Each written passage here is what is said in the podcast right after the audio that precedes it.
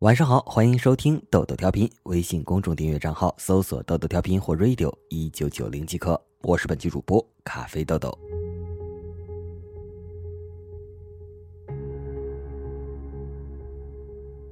前段时间我心情很不好，工作压力很大，刚刚开始谈恋爱，对这份感情并没有多少信心，工号的事情也越来越多，整个人都一副颓废致死的模样，每天感觉睡十个小时都不够。于是我跑去跟我的鸡血能量来源星姐聊天，我觉得我心情不好。星姐问你咋了？我开始巴拉巴拉把自己的烦恼都告诉她，总之是一些鸡毛蒜皮的小事情，比如男朋友经常太忙啊，比如换了新部门不太适应啊，再比如为什么我写不出报文啊？星姐没回我，过了会儿问我你存款多少了？啊？星姐继续问啥时候购买房啊？我愣了愣，然后突然明白过来，告诉他我知道了。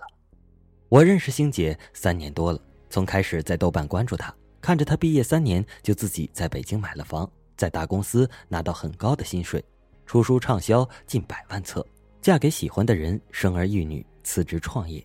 她自称是爱钱的星姐，对她来说赚钱是兴趣所在，更是最好的证明自己能力的方式。而我呢？在人生的头二十几年里，一直都是个又穷又矫情，还自视甚高的文艺女青年，喜欢念宋词、写小说，不食人间烟火，道视赚钱为庸俗不堪的事，以为收入勉强维持温饱就已经足够，更重要的是精神世界。直到很久很久之后，才在一次次被生活折磨之后，顿悟到，在很多情况下，如果能够用钱解决的问题，就不是问题。而我们在生活中面临的绝大多数困境，都可以简单粗暴地理解为是因为缺钱。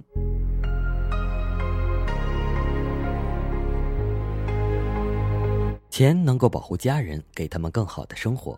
人生中第一次体会到缺钱是种怎样的体验？是二十二岁的那年，爸爸生病，我带着他去合肥看病，反复会诊了好几次，医生说我们治不了，你要不送到南京去试试看。过了一会儿，又告诉我，如果经济条件不够宽裕，还是带着你爸回家吧。就算做了手术，也不过是延缓几年的寿命。我和我弟坐在省立医院的走廊里，哭了一次又一次，然后叫了一辆车，带着我爸去南京。医生看过病历后，直接问我：“姑娘，你有二十万存款吗？”我战战兢兢地摇头。医生说：“那回去吧，你们不是江苏人，也走不了医疗保险，全靠自费。”手术并不能保证成功，没有二十万下不来，而且就算手术成功，也不过是延缓几年的寿命，不划算。我们从南京叫了一辆出租车回家，我爸一路上都在唠叨，家里就只有一点点钱，你弟弟还要买房的，好在你毕业了，不再需要了，以后老爸管不了你了，你自己要争气。两个月之后，我爸去世，我一直记得，在从南京回去的路上，我满脑子都是。如果能够延缓几年的寿命，哪怕只是几年，又怎么会不划算呢？只是我没有，没有那二十万存款。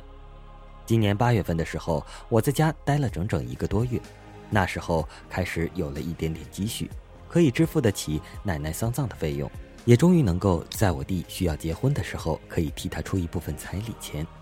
给我弟打钱的时候，我截了图，默默地保存在手机里。那时候真的很开心。几年前，那个无助的女孩终于能够为家人尽自己的微薄之力了。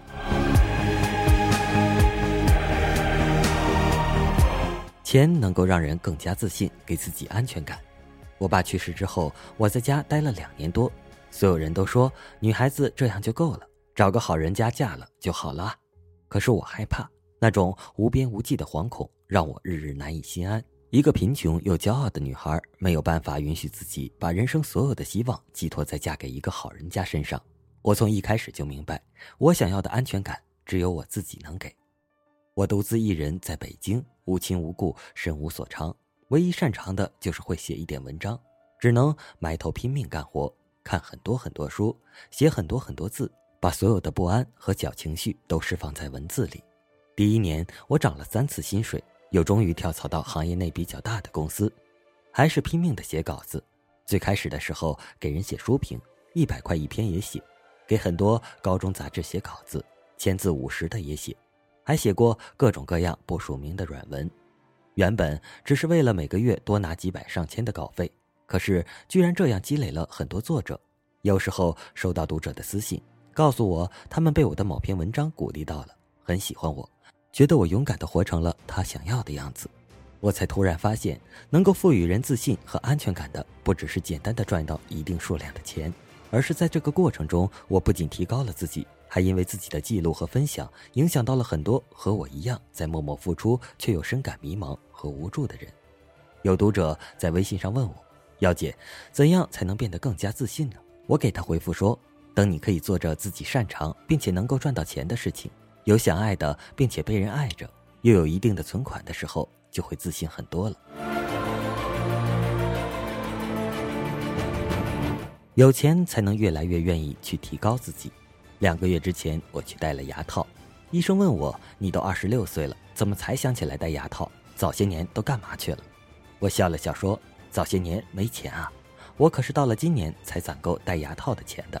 昨天也终于去医院咨询了双眼皮手术，跟医生谈完了方案之后，开玩笑的问医生。”你看看我还有哪里可以调一下才会变得更好看呀？医生详细的给我分析了一番之后，我说好的，我先回去好好赚钱。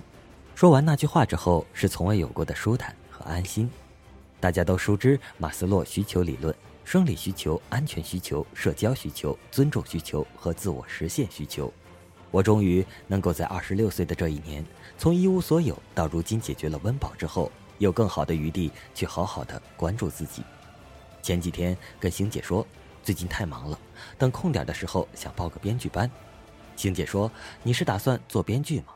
我说：“也不一定啊，只是想学习下怎么写故事，以后能够重新开始写小说。想要赚到足够多的钱，让自己变得更好看一点；想要学习感兴趣的课程，让自己掌握更多的技能；想要在空闲的时候四处走走，来一场说走就走的旅行。”见见不同地方的人，他们都有着怎样的生活？赚钱是个良性循环，赚到足够多的钱之后，才更有精力和资金去投资自己，甚至会因为收入的增多而认识更多水平和层次更高的人，也会接触了比之前更多的资源和机会，然后会赚到更多的钱。未来有很多计划，每一个都与追求更好的自我和更丰盛的体验有关。我真的真的很骄傲。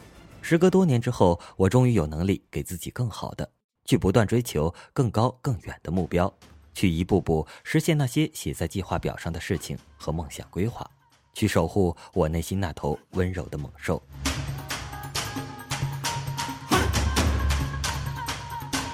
有时候也会想，那么爱钱是不是很俗气呀？但是，我们努力奋斗的意义不仅是为了赚到钱，而是在赚钱的过程当中不断发现自己的特长，然后尽全力打磨它、训练它，把它变成自己竞争的优势，把自己赚钱的本事锻炼成自己鲜明标签，才能够从众多庸碌的人群中脱颖而出。只有这样，你所谓的赚钱不仅仅是数字的积累，而是个人能力和品牌的变现，是这个功利世界给予你应得的奖励和回馈。真的，别不信，这句话可以一秒治愈所有的沮丧和矫情。你存款多少了？你钱赚够了吗？没有，不够，那还不赶紧赚钱去？瞎叨叨啥呢？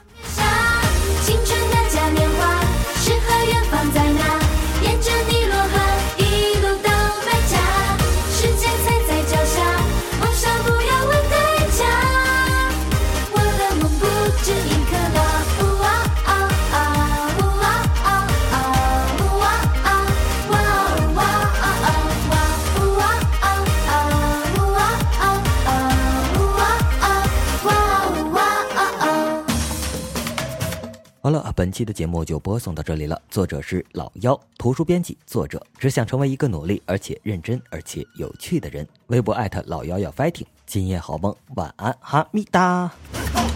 海天一色连成一幅画，微风吹过，轻抚我脸颊，像梦幻国度，马上出发。沙滩上一朵朵浪。